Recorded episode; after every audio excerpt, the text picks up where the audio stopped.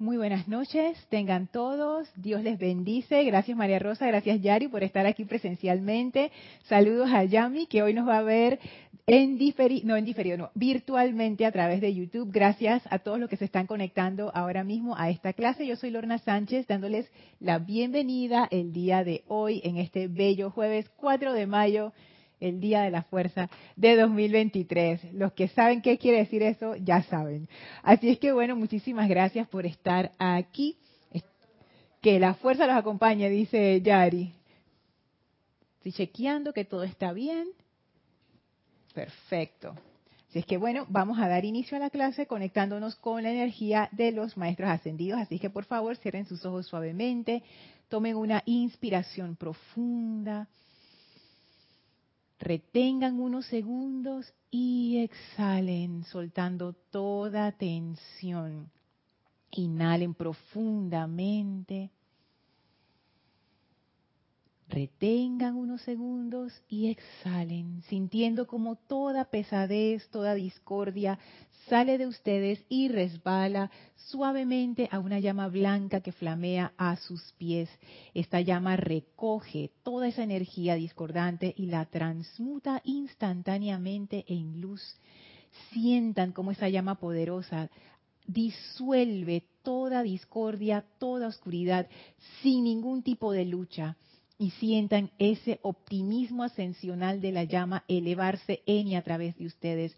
Sientan la presencia en esa llama del amado Maestro Ascendido Serapis Bey, que ahora toca nuestras frentes, encendiendo, encendiendo ese punto de comprensión, de manera que podamos captar profundamente y realmente comprender la enseñanza del séptimo templo con esta gran bendición y enviándole nuestra gratitud al Maestro, Él abre un portal frente a nosotros, el cual atravesamos para ir al séptimo templo. Y atravesamos primer, segundo, tercero, cuarto, quinto, sexto templo y estamos a la entrada del séptimo templo. Y allí viene a recibirnos el amado Maestro Ascendido Saint Germain. Sentimos su aura radiante de puro fuego violeta.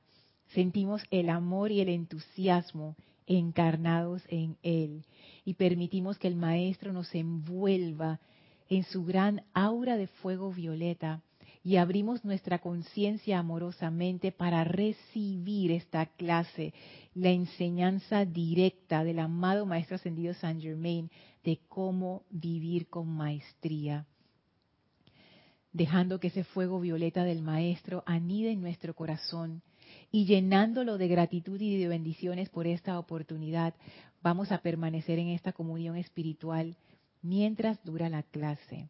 Tomen ahora una inspiración profunda, exhalen y abran sus ojos.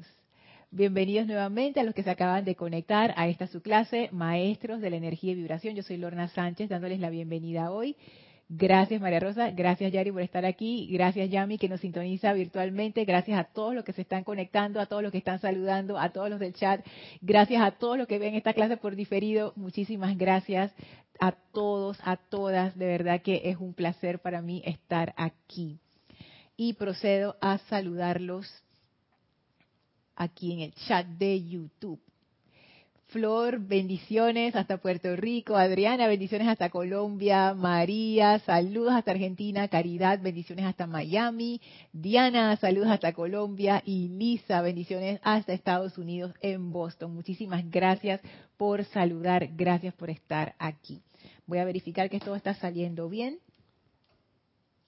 Sí, está saliendo bien el, el audio. Tenemos buen video. Perfecto porque Naila todavía no ha llegado y ella es la que hace el reporte. Así que bueno, cuando, cuando aparezca o de repente la va a ver hoy en diferido. Hola Nora, bendiciones hasta Los Teques, Venezuela. Bueno, seguimos con el maestro ascendido San Germain en estas clases maravillosas que les comento que están cambiando mi vida de formas tangibles y visibles que es algo que yo siempre he querido. A mí la enseñanza abstracta como que me gusta pero no me sirve y me gustan las cosas útiles y esto definitivamente es una de las partes más útiles de la enseñanza que yo he encontrado en este momento. Es, es maravilloso. No, no estoy exagerando cuando digo que es algo que está cambiando mi vida. Como estoy cambiando patrones de pensamiento y sentimiento viejos, por supuesto que eso no es fácil. Me acuerdo que en la clase anterior a Raxa hablaba de que uno tenía fluctuaciones, ¿no? Como que por la, semana pasada yo estaba y que súper. Entonces, esta semana empecé a tener las fluctuaciones y eso me sirvió para aprender todavía más cómo volver a subir a ese nivel. Y yo, oh, claro.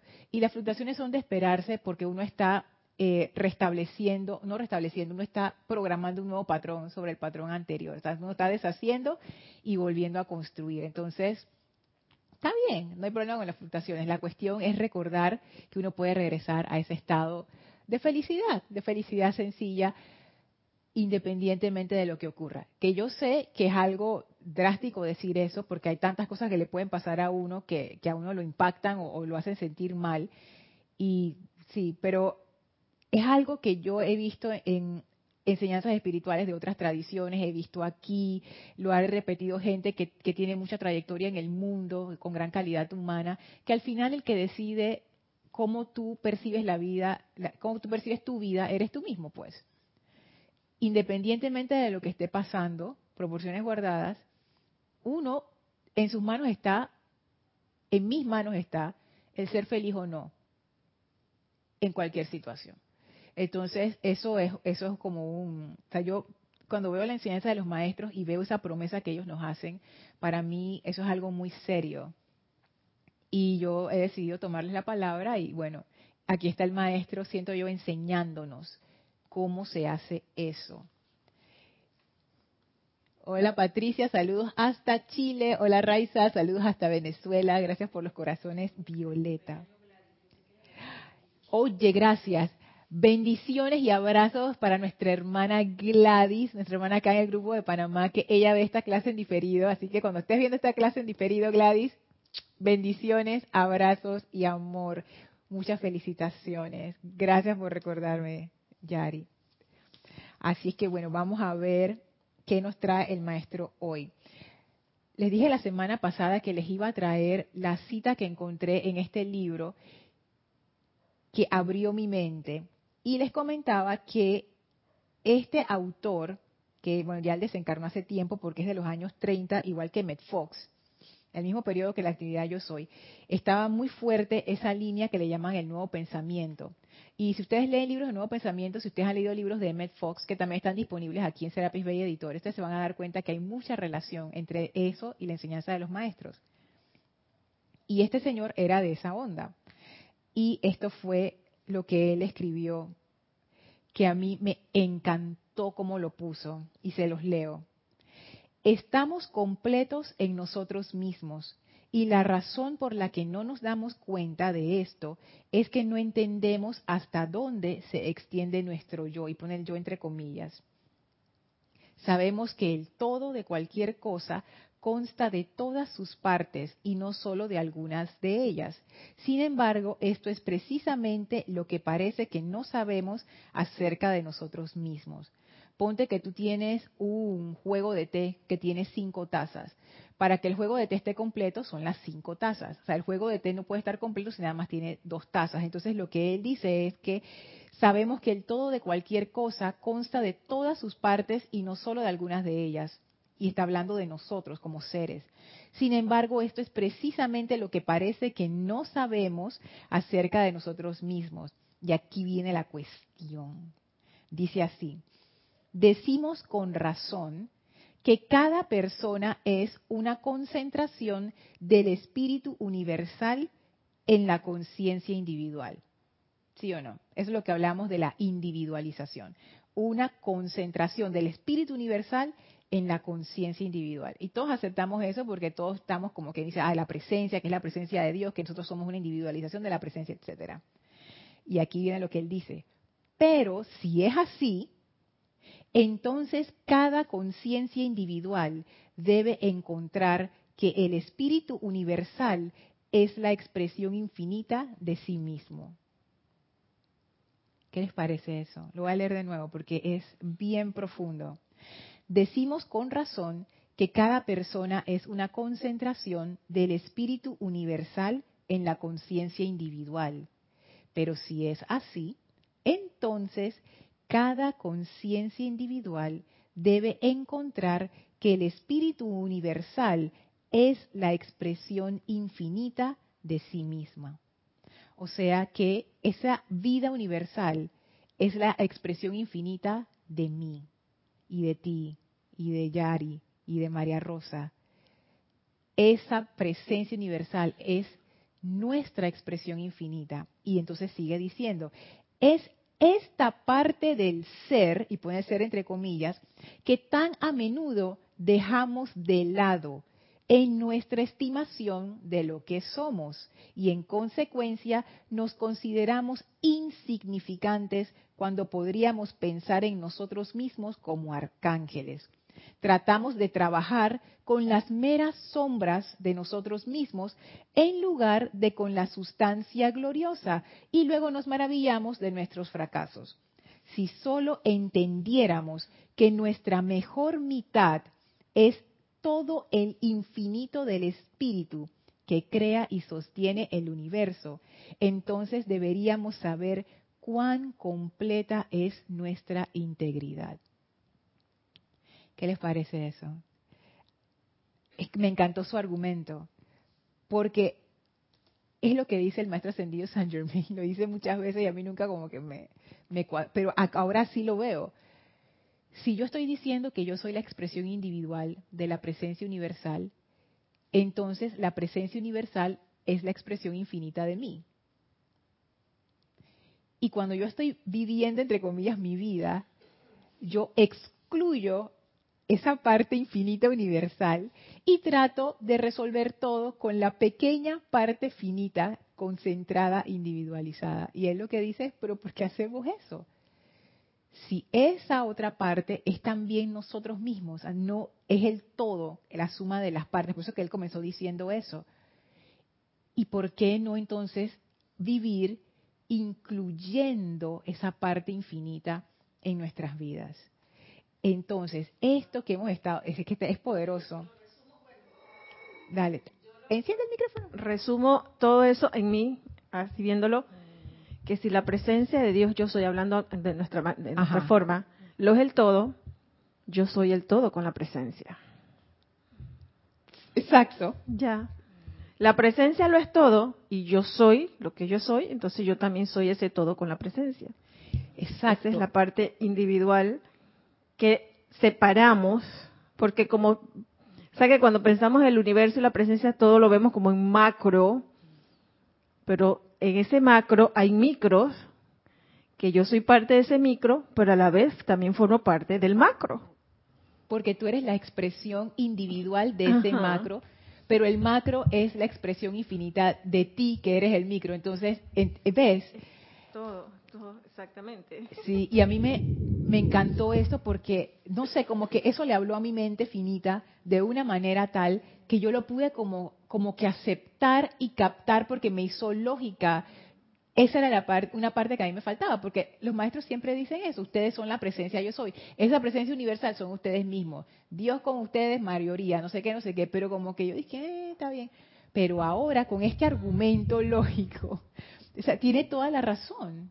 Es que cuando vemos y nos vamos así mentalmente, humanamente, a ver al infinito universo, como que no nos cuadra humanamente, obviamente, porque siempre lo vamos a ver todo tangible, visible, todo en mi mundo. Pero por eso que hay personas que logran el éxito porque ellas se conectan con ese macro, siendo ellas esa expresión de la presencia. O sea, ay, que aquel, todo lo podemos hacer, pero nos cuesta. Claro, porque no hay, no hay esa aceptación. Y cuando, y cuando vemos estas expresiones universales de Dios, en realidad son las expresiones infinitas de nosotros mismos, porque solamente hay una energía y esa energía autoconsciente se expresa en lo micro y en lo macro, pero es la misma energía. Es la misma energía. Entonces, es como que, wow, ahí me empezó a hacer sentido. Y de nuevo, ya estos son hipótesis porque uno se pone a pensar y a pensar. O sea, no es que sea así. Pero ahí me empezó a hacer sentido por qué uno realmente puede comandar la energía porque ahora lo veo, no hay una línea divisora que dice tú llegas hasta aquí. No hay línea divisora. No hay. Y ese precisamente es la famosa caída del ser humano, el olvido. que se nos olvidó. Pensamos que estamos separados, pero en realidad es un continuo, es una misma línea. Y aquellas personas que tienen eso en conciencia siempre están conectadas y las cosas simplemente se manifiestan.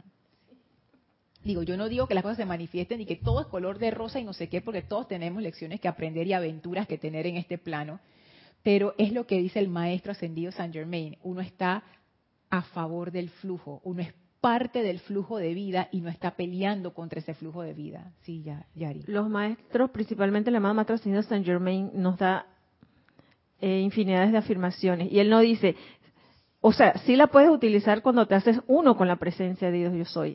Ahí lo puedes utilizar todo. Pero tampoco excluye a nadie, mire, esto no es para, esto es para un grupito, esto es para no. Él nada más te indica, te da la indicación o el comando para fluir.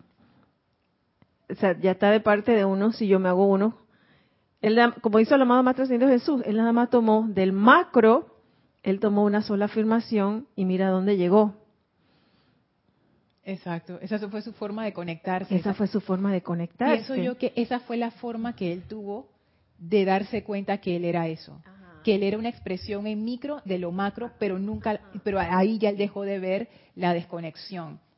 Y recuerdo que él, que él decía, no me acuerdo en qué discurso estaba, creo que es en el diario de Jesús, diario del Puente de la Libertad de Jesús, que él decía que al inicio, cuando él estaba más joven, que él todavía no había descubierto su misión, él como que empezó a sentir que había algo más, o sea, como que estaba él, pero que había algo más grande, y él no sabía qué era. Y después cuando fue con el gran director divino y después regresó, ahí fue como que le hizo clic y se dio cuenta, yo soy la presencia, yo soy el hijo, yo soy el padre, yo soy la expresión, o sea, yo soy ya. Y, entonces fue eso, es ese recordar que nos libera, que realmente nos libera, porque una eh, faceta de la liberación no es solamente liberarse de los problemas, sino el, verdadero sentido del rayo de la liberación es eso, liberar esa energía divina.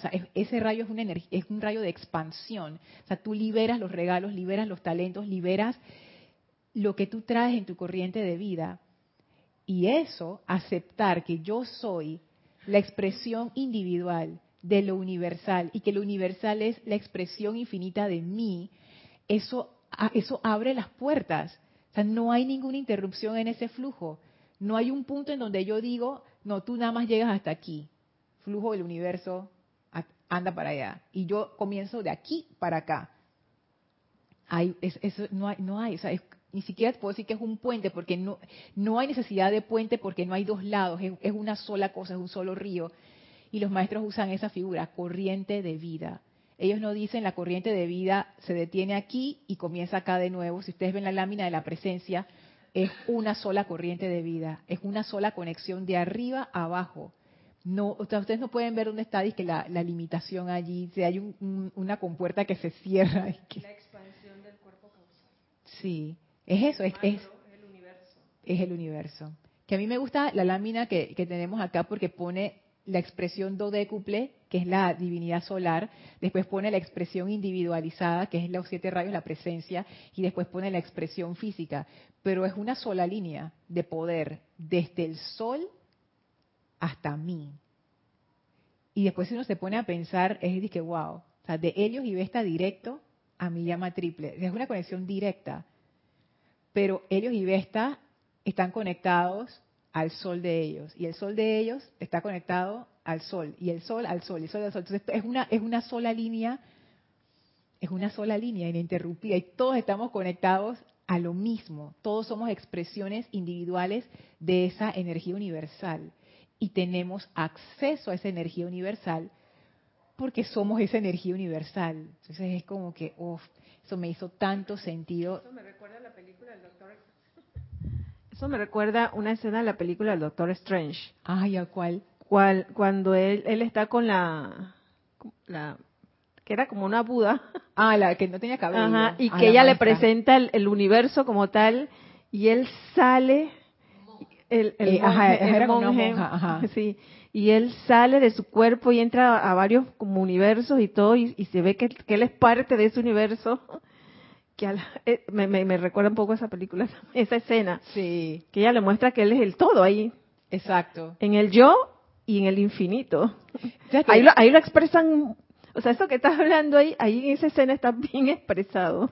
Te cuento que esa es mi escena favorita, una de mis escenas favoritas de, de esa película, que es que él en ese momento le estaba rebatiendo a ella, ¿no? Le estaba diciendo, como yo, pues, él tenía mi conciencia, pues a mí me encanta ese, personaje porque él tenía mi conciencia.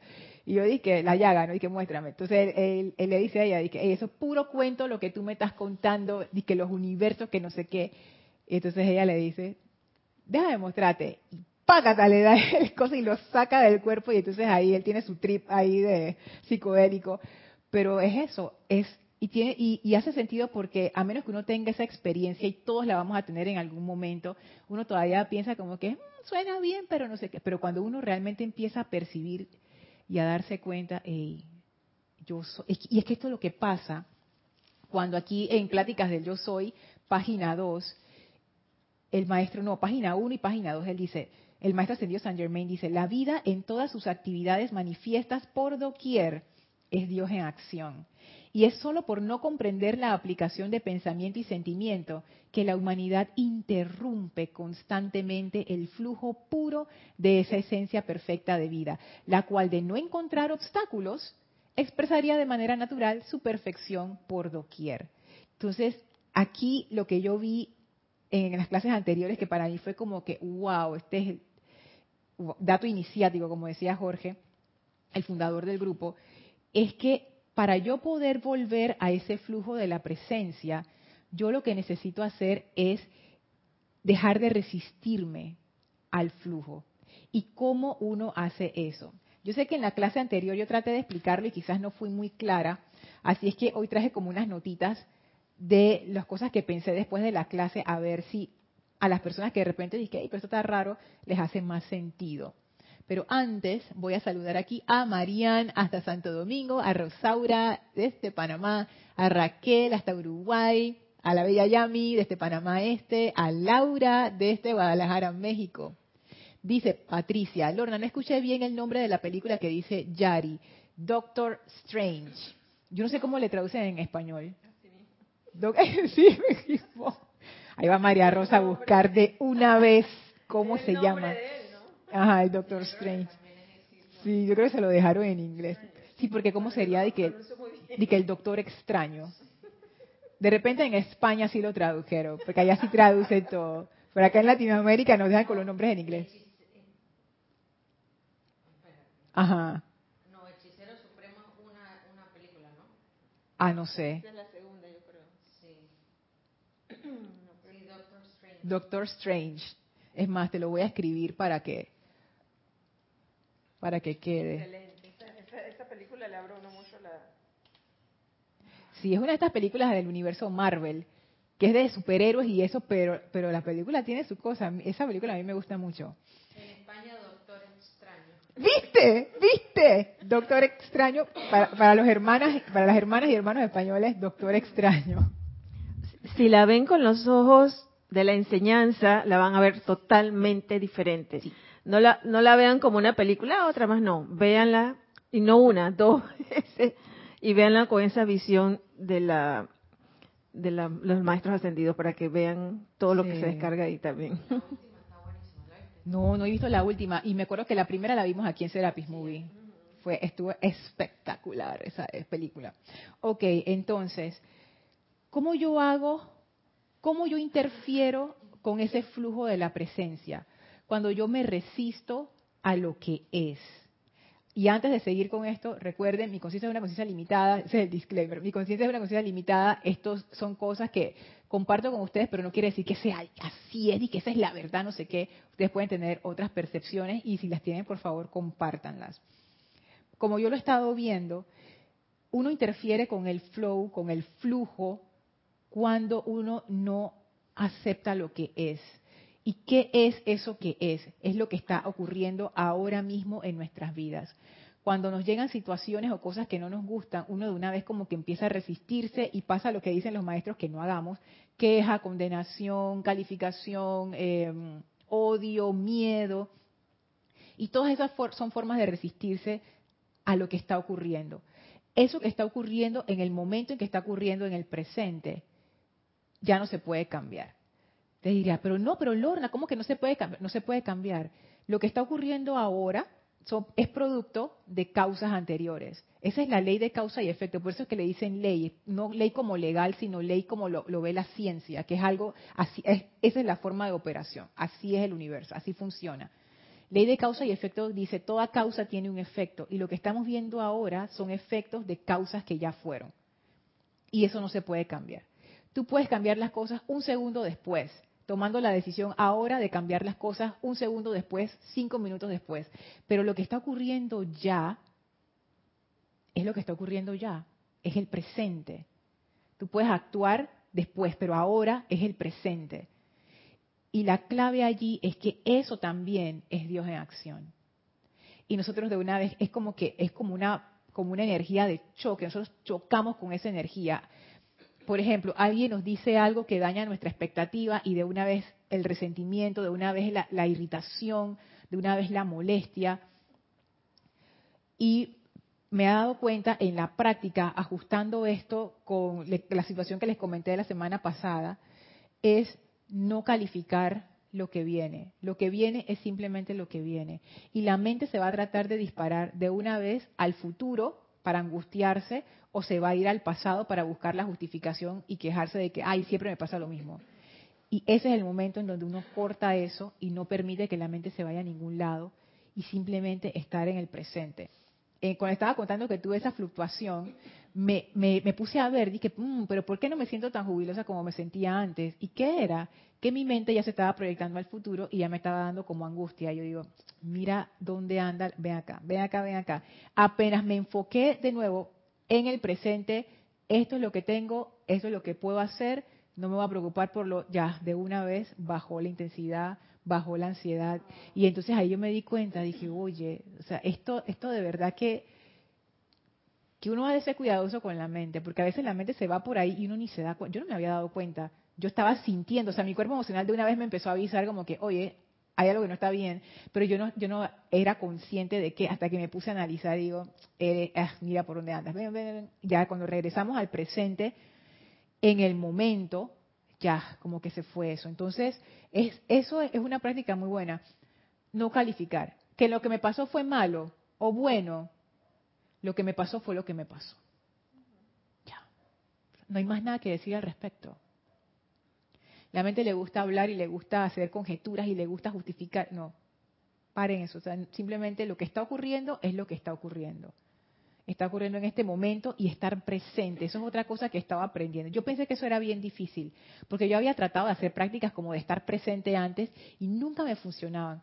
Pero ahora siento que o sea, no es que sea difícil, es simplemente que uno se enfoca en lo que está ocurriendo en el momento. Ajá, es la atención. Ahora, yo no sé si por la situación que estoy pasando, como es tan fuerte, mi atención está toda atrapada allí y eso en cierta manera me ayuda en el autocontrol. Es como cuando uno tiene un problema que toda tu atención se va a eso y tú no piensas en más nada. Entonces ahí es, en cierta forma te ayuda a concentrar tu atención en algo. Y cuando uno tiene una cosa grande en su vida, toda tu atención se va allí y uno no anda como saltando. Va a ser interesante cuando ya salga de esto y entonces mi atención vuelva a tener todo ese espacio para, para jugar. Me, sí. me encantó algo que dijiste. tu cuerpo, tu vehículo, tu, vehículo emocional comenzó a decirte esto no me gusta, lo que me gusta lo que experimentamos hace poco me gustó más con lo que estamos ahora. Entonces, te estremeció, por llamarlo de alguna manera, para volverte a ubicar, volverte a traer al presente. Exacto. gracias por decirlo así, porque no lo había pensado de esa manera. No es como que un, hey, ¿dónde? Porque mi vehículo emocional tampoco le gusta el sufrimiento. Entonces digo, ¿pero por qué estamos, qué estamos haciendo aquí? No. Entonces me mandó una señal para que rápidamente fuera yo tomando acción. Porque nuestros vehículos no son nuestros enemigos, nuestros vehículos nos ayudan. Lo que pasa es que uno necesita asumir, como dice el maestro, o sea, la, forma en que lo dicen los maestros es asumir el mando y el control, pero realmente es estar presente. Es reeducarlos, realmente reeducar en la presencia, como habíamos hablado. Es, es realmente estar presente y tener la atención puesta en lo que está ocurriendo. Si eso es así, los vehículos se alinean bastante fácil. Es cuando uno está que en el pasado, en el futuro, que los vehículos como que caen en un mal lugar y entonces uno siente que juegan con uno, pero es realmente la falta de, autocontrol de uno mismo. Saludos a Blanca hasta Bogotá, Colombia. Hola David. Saludos hasta Managua, Nicaragua. Gracias por, por reportar sintonía. Otra cosa que me ha ayudado mucho a regresar al flow, al flujo ese que dice el maestro, es soltar las riendas no asumir el peso de la situación, porque apenas le llega a uno una situación estremecedora, de una vez es como que las memorias del pasado, como que, ay, esto va a ser difícil, esto me va a pesar, y no, es al contrario, ese es el momento en donde uno se conecta con la parte universal y uno dice, encárgate tú. Porque, ¿quién es más apta para llevar ese peso? ¿Yo o la parte infinita? Obviamente la parte infinita tiene más fuerza, entonces se lo pasa a la parte infinita. Y eso de soltar las riendas puede ser a veces difícil porque uno tiende a querer controlarlo todo, pensando que de esa manera las cosas se van a arreglar y van a ir mejor. Pero me he dado cuenta que en estos casos lo mejor es seguir la intuición. Y el sentir o apoyarte en tus vehículos es bien importante. ¿Sabes que eso es algo, es como una, una consecuencia interesante de esto, que este gran experimento que estoy llevando a cabo?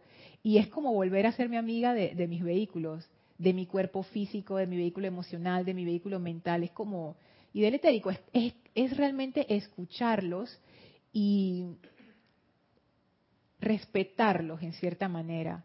Porque ¿cómo se sienten ustedes cuando ustedes le dicen algo a alguien y la persona dice que te ignora? O sea, qué feo, ¿no? Uno se siente como que, ah, o te hace sentir que no eres importante, o te hace sentir mal de que, loca, cállate, o sea. Y yo, y yo me doy cuenta, por muchos años, por lo menos a mi cuerpo emocional, yo lo traté así. Ley del hielo. Pues. Ley del hielo, dice María Rosa. fíjate, sí, porque pudiera decir... queda frío uno con uno mismo. Exacto, eh, mire qué lindo, es, eso que dice María Rosa es, es cierto, ley del hielo con ley de hielo, por las que no saben, es cuando tú no le hablas a alguien, es como un témpano de hielo. Ley de hielo con tu vehículo emocional te deja frío a ti en la, en la vida. Y yo por muchos años no lo escuché, porque el vehículo emocional te manda mensajes, igual que el cuerpo físico, te manda mensajes cuando la cosa no está bien. Si tú sientes un dolor, no es por maldad del cuerpo físico, es porque el cuerpo físico te está avisando, hey, hay una situación, hay que resolverla. Igual el emocional. Si tú te sientes acongojado, si tú te sientes mal, si tú estás en discordia, ese es tu vehículo emocional diciendo, hay que arreglar algo, esto no está bien, haz algo, cambia, vea, busca ayuda. Y yo muchas veces ignoré esa señal. Entonces me doy cuenta que eso era una falta de respeto con mis vehículos. Reverencia por la vida. Fíjate, ahora me viene. Tiene muchas aristas eso. Lo que acaba de reverencia por la vida siempre lo vi hacia afuera, cuando yo la tengo que iniciar conmigo mismo y mis vehículos. Mira, justo ahora me, ha venido eso, fíjate. siempre la vi, reverencia por la vida siempre era, tengo que cuidar al hermano, tengo que, que no causarle molestias o algo, pero acabas de darlo como una clave. ¿Y yo qué? ¿Y yo qué? Mi reverencia con, con, con, mis vehículos. Exacto. Ponte que... Soy vida Exactamente. ¿Y cómo, cómo nos tratamos a nosotros mismos? Tratamos a veces mucho mejor a gente que queremos que a nosotros mismos. Entonces, eso ha sido como, como, un, como una segunda consecuencia de esto, porque ahora me estoy apoyando muchísimo más en mis vehículos, porque la intuición viene, por lo menos en mi caso, cada quien es diferente, pero por lo menos en mi caso viene mucho como, como por el lado de, sensorial, pero de sentir, por el lado del como del tacto, pero no es tacto físico, sino como cómo, me siento. Y entonces eso me va guiando, y también lo emocional. Y en vez de angustiarme, yo lo que hago es que suelto las riendas, o sea, no me voy a preocupar por esto, amada presencia de Dios yo soy, encárgate de esto y resuelve esto. Me quedo tranquila, que eso es bien importante, lo dicen los maestros todo el tiempo, ahora entiendo por qué, porque uno necesita el aquietamiento para que empiece a fluir la energía cuando empieza a fluir la energía, ustedes se van a dar cuenta. Y eso, eso pasa bien rápido. Si uno se aquieta, pasa bien rápido. Porque lo que te van a llegar van a ser como impulsos de hacer ciertas cosas. Te van a dar ganas de hacer ciertas cosas. Y que, mira aquí, empieza a escribir esto de esta manera. O abre esta página web. Te llegan ideas también. Y entonces la clave allí es en vez de ponerse a racionalizar en ese momento, no, no, no, ese es el momento del silencio. Ese es el momento, es, es como si como si ustedes estuvieran en un laberinto y ustedes tienen un, audífono en el oído que es una persona que está arriba viendo el laberinto entero como estos, como estas, estos reality shows. Entonces ustedes tienen que atravesar el laberinto y la persona que es parte de su equipo, que está fuera del laberinto, les está diciendo, agarra a la derecha, ve para la izquierda, sigue recto, cambia de dirección, muévete para acá, abre esa puerta, entra por aquí. Si tú cuando te están diciendo eso en el laberinto, tú dices, ay no, pero esta puerta yo creo que esa puerta no va, y agarras otra puerta, ¿quién, quién, quién está viendo el laberinto? Yo no estoy viendo el laberinto, sé cómo yo sé que esa puerta no es. Entonces ese es el momento del silencio y esa es la clave para que el juego funcione. Ese es el momento en que el que está dentro del laberinto, la clave es qué tan rápido yo puedo seguir esas instrucciones. Y me voy moviendo según lo que me van diciendo, ta, ta, ta, ta, ta. Y así saliste del laberinto, no te diste ni cuenta. Justo me pasó ayer. Ya era tarde, tenía sueño, tenía tres cosas que hacer y yo digo, no, realmente racional. No, nada más puedo hacer una porque tengo sueño, ya iba a entrar en queja. Yo dije, no, no, cálmate, cálmate, cálmate. Vamos a regresar al flujo. Y cuando regresé al flujo fue exactamente así. Empecé por lo, por lo que no tenía que, por lo que había decidido que no iba a hacer, dejé que mis cuerpos me guiaran y empecé a hacer esto, empecé a hacer lo otro, no sé qué. Al final terminé más o menos a la hora que pensaba e hice las tres cosas. Y yo me maravillaba, yo digo, mira tú, Mira tú, esto que pudo haber sido una sesión de sufrimiento y no terminar esa única cosa, se convirtió en, está bien, tenía sueño y, lo tenía que hacer y todo, pero no hubo sufrimiento, quedé contenta con el resultado, hasta me sentía contenta como cómo quedó y todo, lo disfruté. Yo digo, mira tú, qué, qué chévere, y, e hice las tres cosas. Y súper bien que las hice porque al día siguiente las necesité. Entonces fue como que todo fue en orden divino y me di cuenta que eso también pasa cuando uno fluye uno se acomoda dentro del flujo ese del orden divino y las cosas se van dando armoniosamente. Así es que eso es algo que los maestros siempre, siempre hablan, de que uno se convierte en el vehículo, pero para ser un vehículo uno ha de ser guiado, que esa es la parte que a veces nuestro ego no, le gusta. O sea, para, es, un vehículo entraña que alguien te va a guiar, porque el vehículo no decide nada. Entonces el vehículo es simplemente el medio para lograr algo. A ver acá en el chat, Dice Marian, el cine, dejé de verlo con ojos físicos y críticos. Ahora lo veo teniendo a las enseñanzas como parámetro. Cesaron las críticas. Recomiendo que lean los cómics originales. Ahí se sienten los maestros ascendidos. Oye, buen dato ese. Hola Mirta Elena, saludos hasta Argentina. Hola Emily, saludos hasta España. Laura dice, lo que todos los maestros nos dicen, aquíétate. Y uno no hace caso, Laura. Pero ahora yo empiezo a comprender por qué. Y es que si uno no se aquieta, el flujo no pasa. Si yo no me aquieto, no me puedo alinear con el flujo. Es como tener la puerta cerrada. Aquietarse es abrir la puerta y dejar que esa energía fluya para resolver lo que tiene que resolver. Si no hay aquietamiento, no lo puedo hacer. Y uno diría, pero ¿por qué no? ¿Por qué si no hay aquietamiento ese flujo no puede venir y tú sabes romper eso y darle no sé qué? Por una sencilla razón. Cuando uno no está quieto, ¿qué es lo que uno está haciendo? Pensa ¿Cómo? Exacto, calificando, dice María Rosa. Está pensando en el desastre, está pensando en la angustia, está pensando en el odio, está pensando en lo que, ay Dios mío, y ahora no sé qué. No. Por eso, o sea, no es porque el flujo es malo y no me quiere ayudar es porque yo estoy interfiriendo con el flujo al ponerme atención en cosas discordantes. O, uno pudiera decir que uno realmente nunca interfiere con el flujo, pero lo califica, como decía María Rosa. Entonces ahí digo, sí, el flujo está fluyendo a través de ti, pero yo lo estoy contaminando con ese poco de problemas y de angustias, entonces, y encima me quejo. Pero ¿por qué? Pero, oye, entonces cálmate, Lorna, cálmate, para que no califiques y deja que esa energía haga su trabajo perfecto. ¿Quieres decir algo, Yari? Y mira que, que a veces no, no siempre viene de uno mismo. Puede venir de tu entorno el mensaje. Ayer fue mi primer parcial y todo iba perfecto mm. porque todo lo que lo, que puse, digo, bueno, esto por lo sé, ta, ta, llegó un momento y no me salió una parte, ella tiene que cuadrar en cero y te tiene que salir igual. Y nada. Y comencé entonces estaba mi pelea entre magna presencia y yo soy la mente pura de Dios y metida ahí pero nos dejaron solos porque el profesor también tenía un Y me dice un compañero, yo dije, no me sale, no me sale. Y tenía una voz, no era la mía, pero era un compañero y dice, cálmese, párese, tome agua, cálmese, pare. O sea, era otra parte que, que, que me estaba diciendo, aquíétate, respire. Dice, como que dice, aquíétese. Él no me dijo la palabra quieta, pero dice, pero tómelo con calma, párese, tome agua, vaya al pasillo y, y venga de nuevo y eso es una parte de aquietarse. Sí. Entonces de repente, pero yo estaba tan metida y a veces no es solamente poner la parte de atención en nosotros, sino lo que tu entorno también, o sea, de atrás me lo estaban diciendo como que Cristo y que te lo voy a mandar a decir con otro. Y eso también lo tenemos que poner atención. ¿Y te ayudó? ¿De dónde? Sí, sí me ayudó. ¿De dónde vienen los mensajes también? Porque es que ahora nada más vienen de mi parte y ya no escucho más nadie afuera. Ah, buen punto, sí. Porque cuando uno se aquieta, o tú puedes escuchar los mensajes, pero cuando uno no se aquieta, hay veces que los mensajes te llegan a través de otras personas y te están diciendo.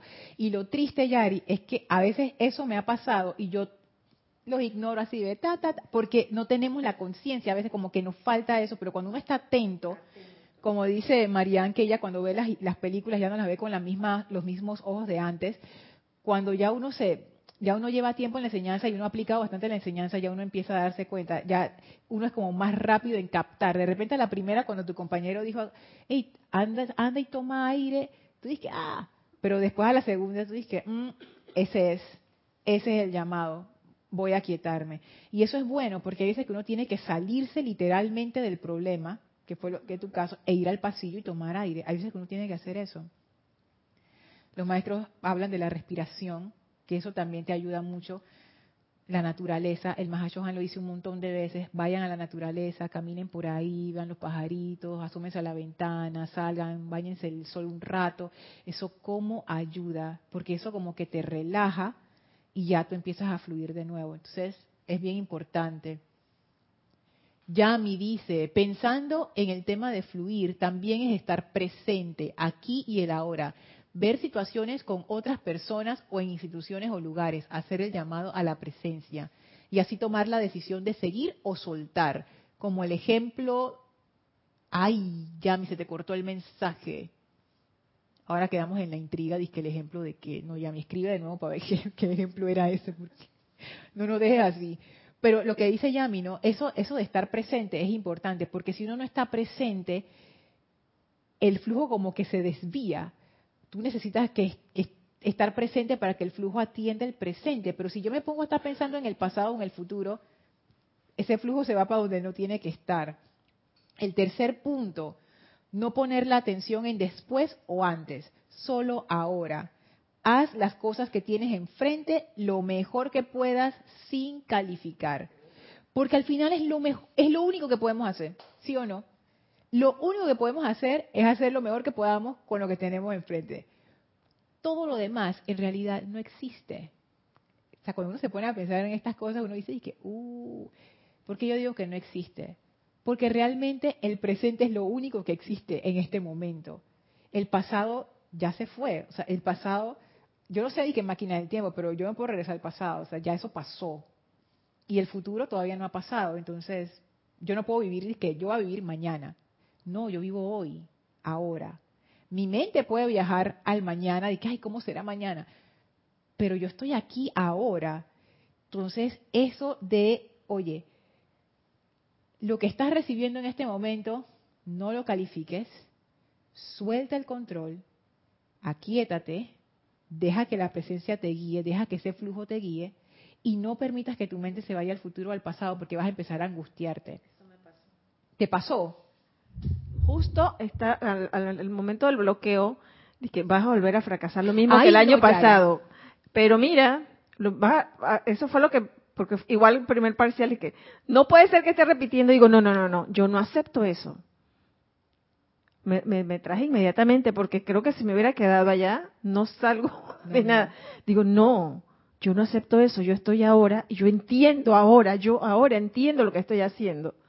Pero la mente te, el etérico, no sé quién se, confabula y que, viste, lo mismo que, la otra vez. Digo, no, yo no lo acepto. Yo inmediatamente digo, no, yo no lo acepto. ellos lo hacen porque están programados para hacerlo, porque eso es lo que uno típicamente hace. Y con eso que tú hiciste, tú lo estás reprogramando. Reclama tu victoria ahora. Ahora reclamo mi victoria. Nadie que vas a volver. No. Y el maestro lo dice. ¿Cómo ustedes esperan ser victoriosos si siguen poniendo su atención en las cosas que no quieren? Ya nadie entiende eso, dice el maestro. Yo no entiendo eso.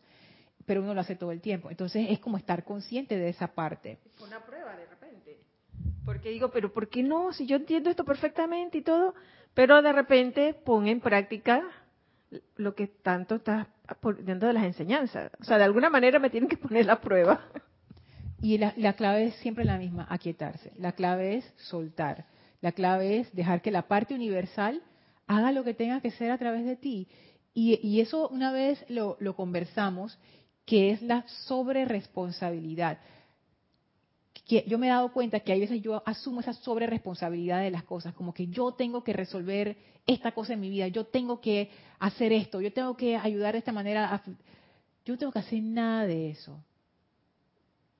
La vida en esa persona o en la otra persona es inteligente, esa vida se encarga. Eso no quiere decir que uno no vaya a ayudar a la gente, no quiere decir eso. Lo que quiere decir es que uno no se tira sobre sí mismo la responsabilidad que no es de uno y también sobre mi propia vida. ¿Qué sé yo de mi propia vida? Si yo soy la que está dentro del laberinto, yo no soy la que está viendo por encima del laberinto, yo estoy ahí metida. Micrófono. Yo le di muchas vueltas a, sobre responsabilidad eh, de la vida hasta que un día entendí que era responsabilidad, porque yo pensaba que la palabra responsabilidad era ser moralmente correcto, o sea, cumplir, mm. eh, no ofender, etcétera, todo lo que es ética en realidad. Y responsabilidad es el hábito de responder. Entonces, sobre responder es agregarle siempre algo a lo que está ocurriendo, siempre agregarle preocupación, agregarle más energía de la cuenta, alimentar más el problema con la atención, que, que por ahí uno dice, no, yo no estoy siendo sobre responsable ni de mí ni de nadie, pero si la atención está puesta en uno a través del egoísmo, ya está sobre respondiendo más de lo que la vida te pide. Si alguien te pide una ayuda y tú la diste, pero estás cuatro horas después pensando y pensando en la misma situación, ya, ya solucionaste, estás sobre respondiendo, o sea, le estás enviando más energía proyectada, discordante a la persona. Te pregunta, te pidieron, ¿puedes ayudar? Sí, ya, olvida eso. Ayudaste, ya, ya respondiste, ¿no? Sobre respondas. Eso me encanta porque tú sabes, es un punto que no tenía aquí, pero es un punto muy válido.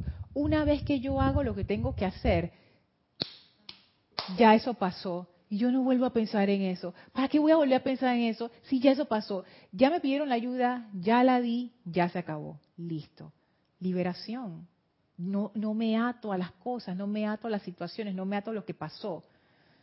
Eso es muy bueno, tú sabes, porque es como, es como realmente soltar. Es como que a través de tus manos pasa el agua y tú no estás tratando de agarrar el agua, simplemente déjalo pasar. Tú estás experimentando lo que está pasando ahora y una vez que eso pasa, ya pasó.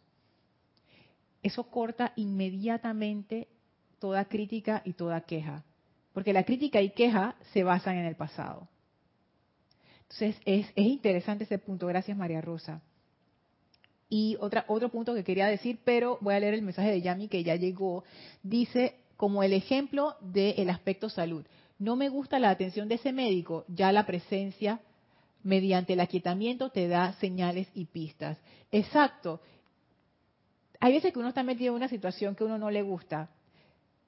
Si uno se aquieta, tú vas a ver las señales por todos lados que te van diciendo para dónde salir, para dónde agarrar pero uno no se aquieta. Entonces no le damos la oportunidad a ese flujo de que esa energía venga.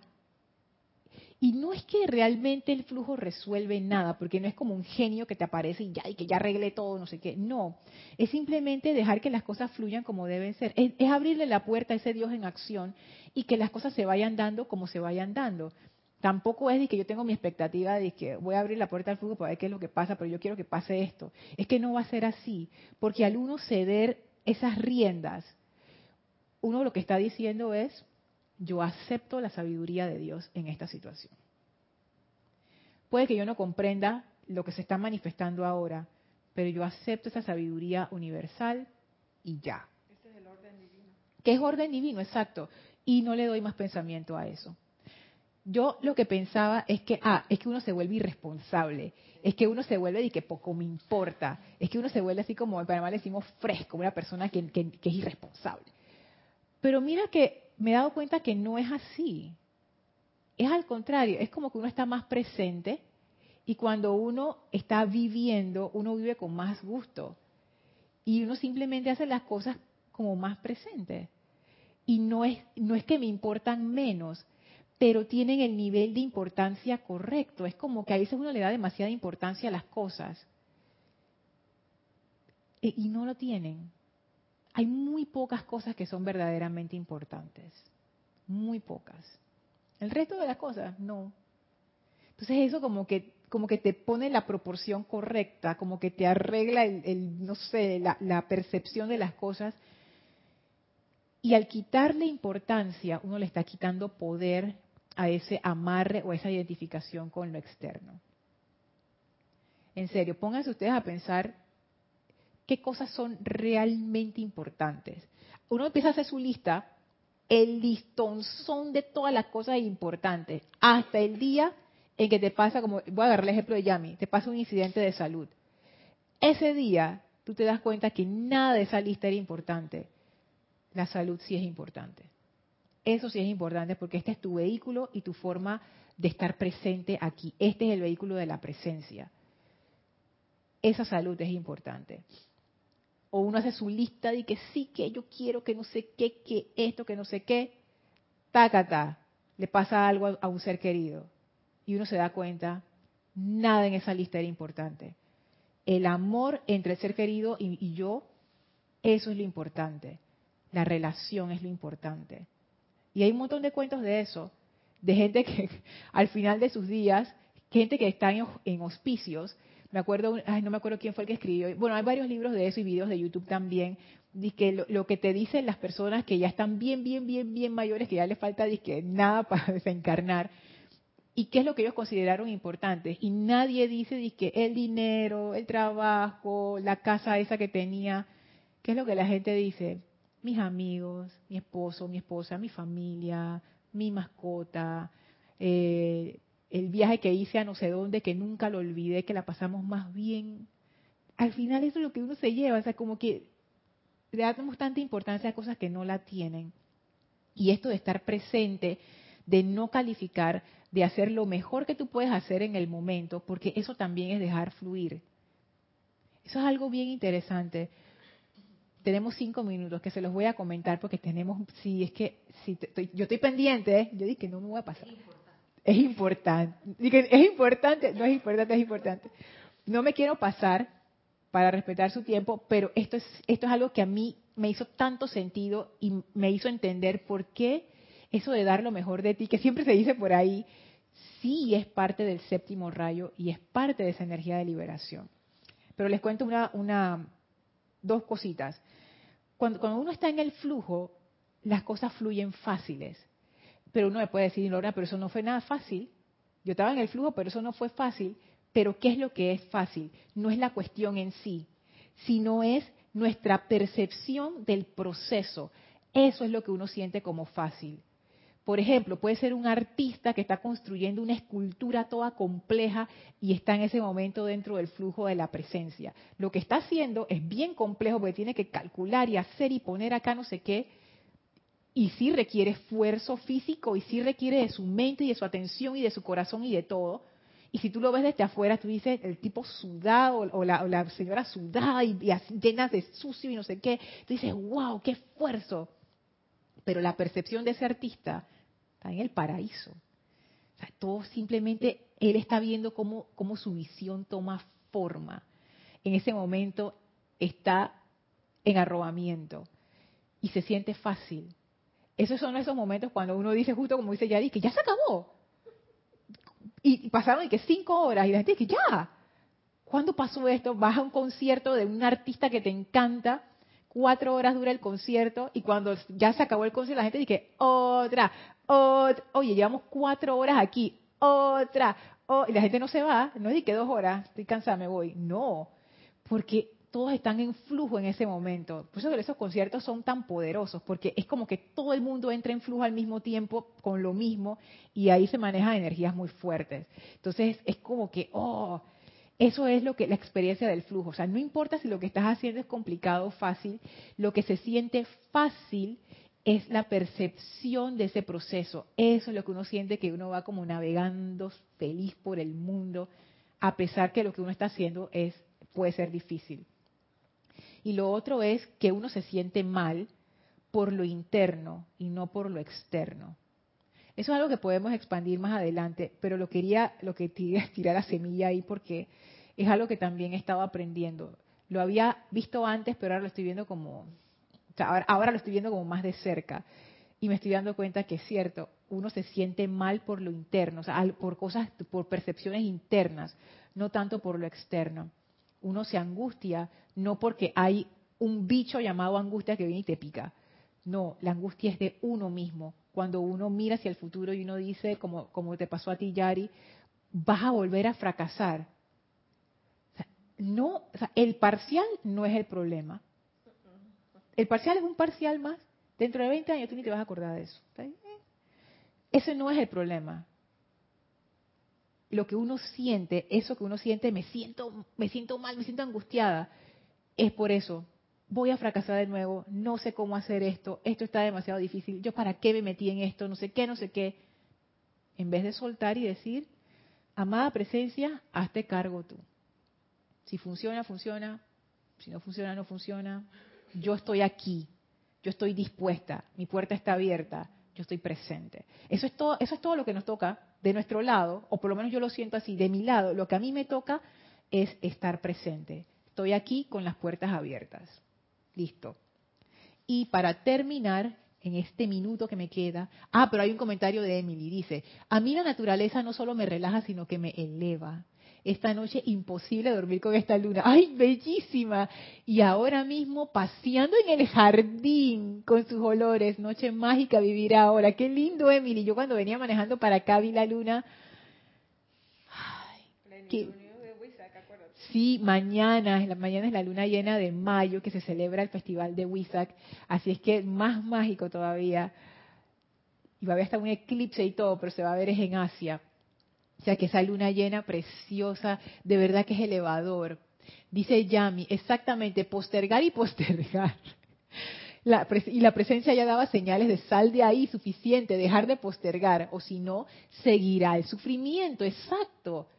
Y uno ahí decide, como decía la misma Yami, si sigue o si hace algo diferente.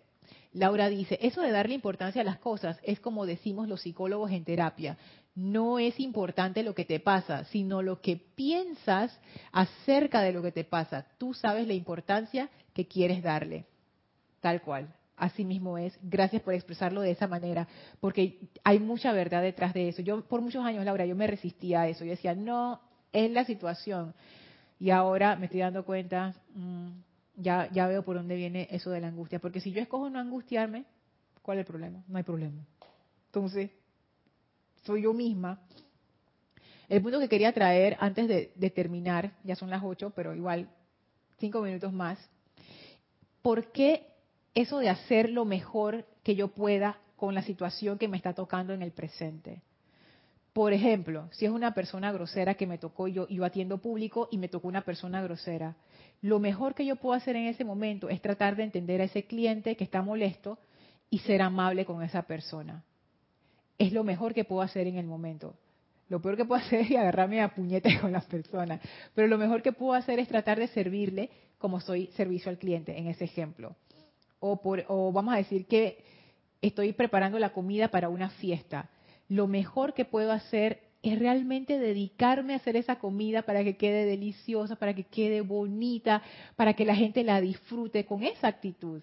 No dije, ay, me tocó cocinar de nuevo, no sé qué, estos panes, ¿eso qué es? O sea, pero ¿por qué eso es importante? Y es parte, pienso yo, del séptimo rayo. Porque me di cuenta, eso fue el gran descubrimiento de esta semana, que la presencia siempre quiere fluir a través de nosotros. Lo que hablamos ahora del flujo. El flujo siempre está saliendo a través de nosotros. La presencia siempre se quiere expandir allí donde yo estoy. Es inevitable, simplemente es así. La presencia siempre se quiere expandir allí donde yo estoy. ¿Ay qué pasa si estoy presa en una cárcel? Ahí se quiere expandir la presencia. O sea, no es que la presencia quiere que tú estés en la cárcel, pero la presencia, doquiera que tú estés, se está expandiendo y se quiere expandir a través de ti. Cuando uno frena eso, por lo que hemos hablado de la interferencia del flujo, pero la presencia siempre quiere expandirse, y aquí lo escribí para que no se me olvidara, la presencia crece a través de lo que tengas creado en tu mundo ahora mismo. Se expande allí donde estás. No es que Dios quiere que hagas ese trabajo o que estés en esa situación de, sufrimiento, no. Es que estás haciendo ese trabajo y Dios se está expandiendo allí. es al revés. Porque muchas veces uno piensa, ¿será que yo estoy en esta situación X discordante porque la presencia quiere que yo esté aquí y que aprenda algo? La presencia siempre quiere aprender, la presencia siempre se quiere expandir. Si tú estás en una situación de sufrimiento, la presencia va a intentar expandirse a través de ti allí. Pero si tú te mueves a una experiencia de alegría, la presencia también se va a querer expandir allí. La presencia siempre se quiere expandir, no importa dónde estés. La presencia siempre quiere crecer, no importa dónde estés. Y si es así, e, entre, entre un lugar malo y un lugar bueno, yo me voy para el bueno. Si al final la presencia siempre se quiere expandir, mejor me voy para el lugar bueno. Entonces, eso también rompió para mí esa, esa situación de que hay veces que uno se tiene que aguantar las cosas, no se, no se tiene que aguantar nada. Pero es, saber que la presencia siempre se quiere expandir a través de ti, a través de mí, siempre quiere. Ahora, si uno la deja o no, ya es cuestión de si uno interfiere. ¿Y por qué esto es importante? Ponte que tú estás en ese trabajo de atención al cliente y ya tú no quieres estar en ese trabajo de atención al cliente porque no va con tu camino de vida. Y entonces, ¿qué es lo que pasa? ¿Qué es lo que hace uno? Uno se revela, va al trabajo con mala onda, atiende mal a los clientes, no me pagan lo suficiente, no sé qué, y se pone todo así que yo estoy interfiriendo con el flujo que me llevaría a un mejor trabajo. Yo cuando lo vi así de claro, yo digo, uy, ya yo entiendo por qué hace sentido hacer lo mejor que tú puedas doquiera que tú estés. Porque si yo realmente quiero cambiar mi trabajo y moverme a un lugar mejor, yo lo que necesito es dejar que el flujo, es dejar que ese flujo pase. Abre la puerta. La forma de hacerlo, oye, es alinearme con lo mejor que yo puedo hacer en ese momento, porque lo mejor que yo puedo hacer es precisamente la expansión de la presencia. ¿Cómo puedo expandir la presencia aquí? Siendo amable, atendiendo a la gente y ahí el flujo empieza a fluir. Ya uno en su mente tiene la intención, yo necesito un mejor trabajo que esté más de acorde con mi estilo de vida. Ya tú le pusiste dirección a la energía. Ahora lo que tienes que hacer es abrir la puerta para que el flujo pase y se conecte con esa intención y te lleve donde tú quieres estar. Pero si uno se pone a quejarse en ese trabajo y a portarse cada vez peor, lo que uno hace es que uno cierra la puerta al flujo, que precisamente es lo que tú necesitas que pase para que te lleve a ese nuevo lugar donde tú quieres estar. O sea, para mí eso fue un tremendo descubrimiento. Si tú estás en una situación, en una relación que no te quieres, no quieres estar, o en un lugar físico y que no me gusta este lugar donde vivo, o no me gusta este trabajo que estoy haciendo, o no me gusta el carro que tengo, o la ropa que uso, no sé, cualquier cosa, la mejor forma de cambiar de dirección a un mejor lugar es no resistirte al flujo, es expandir allí, hacer lo mejor que tú puedas en esa situación. Hacer lo mejor que tú puedas en. Me acordé de una situación de, María Rosa que, que fue exactamente eso, que ellos hicieron lo mejor que podían en esa situación y el flujo naturalmente las condujo a una situación muchísimo mejor. Pero es eso, no resistirte, haz lo mejor que tú puedas, eso abre la puerta al flujo, déjate guiar, suelta las riendas, no estés pensando en el pasado o en el futuro y no te resistas a lo que es, no califiques lo que es. Y el flujo va a hacer su trabajo perfecto. Sí, María Rosa. A mí me gustaría complementar que cuando uno entra en ese flujo, luego queda es permitir recibir el mayor bien posible. Que esa misma cambio de conciencia frente a la situación es una gran oportunidad incluso para ver algo mucho mejor o superior en las personas. Entonces termina uno como en una actitud flexible, dándole un significado distinto a lo que está viviendo. Sí, es como una elevación de conciencia. ¿Pero por qué? de nuevo, porque Dios siempre se quiere expandir a través de ti y de mí y de María Rosa y de Yari y, de, todo el mundo. Y, yo quisiera decir una cosa pequeña de aquella situación que vivimos intensa, eh, cuando yo no lograba el aquietamiento de ninguna manera, o sea, yo estaba muy reactiva, reactiva pegada a la enseñanza, reaccionando y sacando como del baúl todas las herramientas habidas y por haber, eh, y en algún momento tuve que bajarle la intensidad al llamado y casi como que poner mi mente en las cosas más mundanas, por así decirlo, las más simples para poder romper el, como ese, esa desesperación. Y justo en ese momento leía una cosa de la Madre María que dice que el amor divino se, se manifiesta a través de las personas. Yo no había experimentado eso en carne propia. O sea, quizás sí, todo el tiempo uno recibe cooperación, pero uno dice, ay, sí, qué buena persona esta, ay, sí que no sé qué. Y yo viví en esta situación el hecho de que la presencia era como que, dado la circunstancia, a través tuyo no va a bajar esa corriente. Así que va a tener que ser a través de gente desconocida para que puedas recibir ese amor divino que disuelve la amargura porque obviamente en el momento de caos lo que se activa son todas las memorias etéricas de amargura, entonces uno queda no solo como con las del momento, sino con todo lo que trae acumulado, y, fue impresionante ver ese flujo en terceras personas.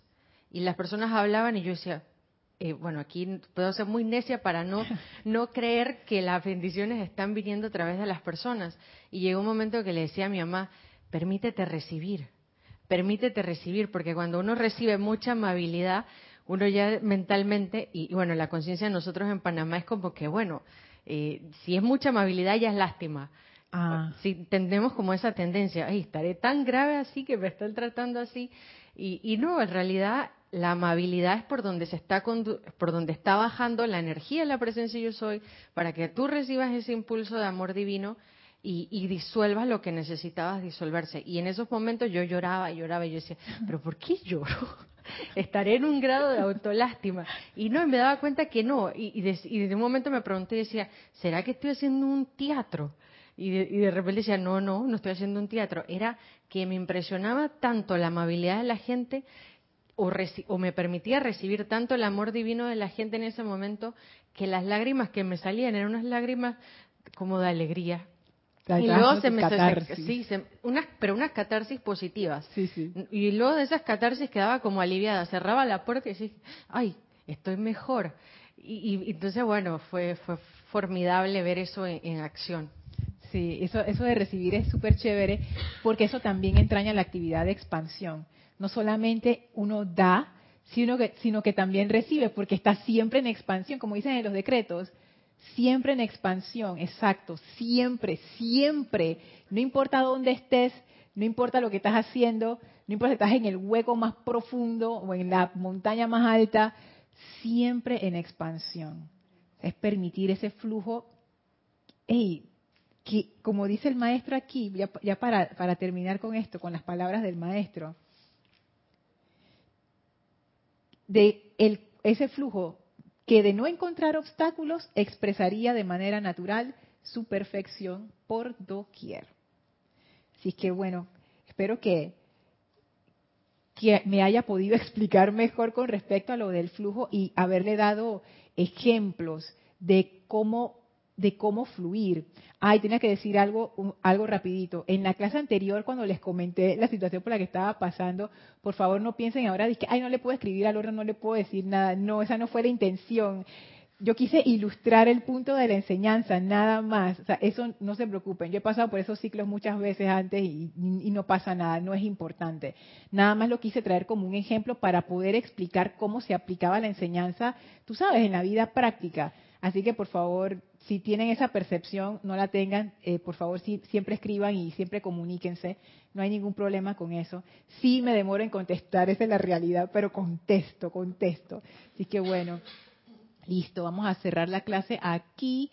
Voy a ver, revisar el chat si no se me quedó nada por fuera. Ay, gracias Mirta por por lo menos chatear y saludar, qué linda, gracias. Gracias a ti Marian, gracias Caridad, gracias Laura. Dice Raiza, bendito Dios, gracias Lorna por el mensaje acerca de dejar fluir a la presencia sin resistencia para recibirlo mejor. Gracias a las hermanas porque sus experiencias nos ayudan. Gracias. gracias Rosaura y termina y termina Yami diciendo, muchas gracias Lorna y que la fuerza nos acompañe. O sea, May Fourth. Bueno, vamos a despedirnos del maestro ascendido San Germain. Por favor, cierren sus ojos, visualicen al maestro frente a ustedes, envíenle su gratitud. Gracias por esta enseñanza de liberación y sientan cómo el maestro nos transfiere esa maestría del fuego violeta. El maestro ahora abre un portal frente a nosotros, el cual atravesamos dejando nuestra gratitud con el Maestro y regresamos al sitio donde nos encontramos físicamente y aprovechamos para expandir esa energía violeta de liberación a todo nuestro alrededor. Tomemos ahora una inspiración profunda, exhalemos y abramos nuestros ojos me pasé horriblemente de nuevo. Muchísimas gracias por tu paciencia, gracias por estar aquí en esta clase. Gracias María Rosa, gracias Yari, gracias Yami, gracias a todos. Yo soy Lorna Sánchez, esto fue Maestros de la Energía y Vibración y nos vemos el próximo jueves. Mil bendiciones para todos. Gracias.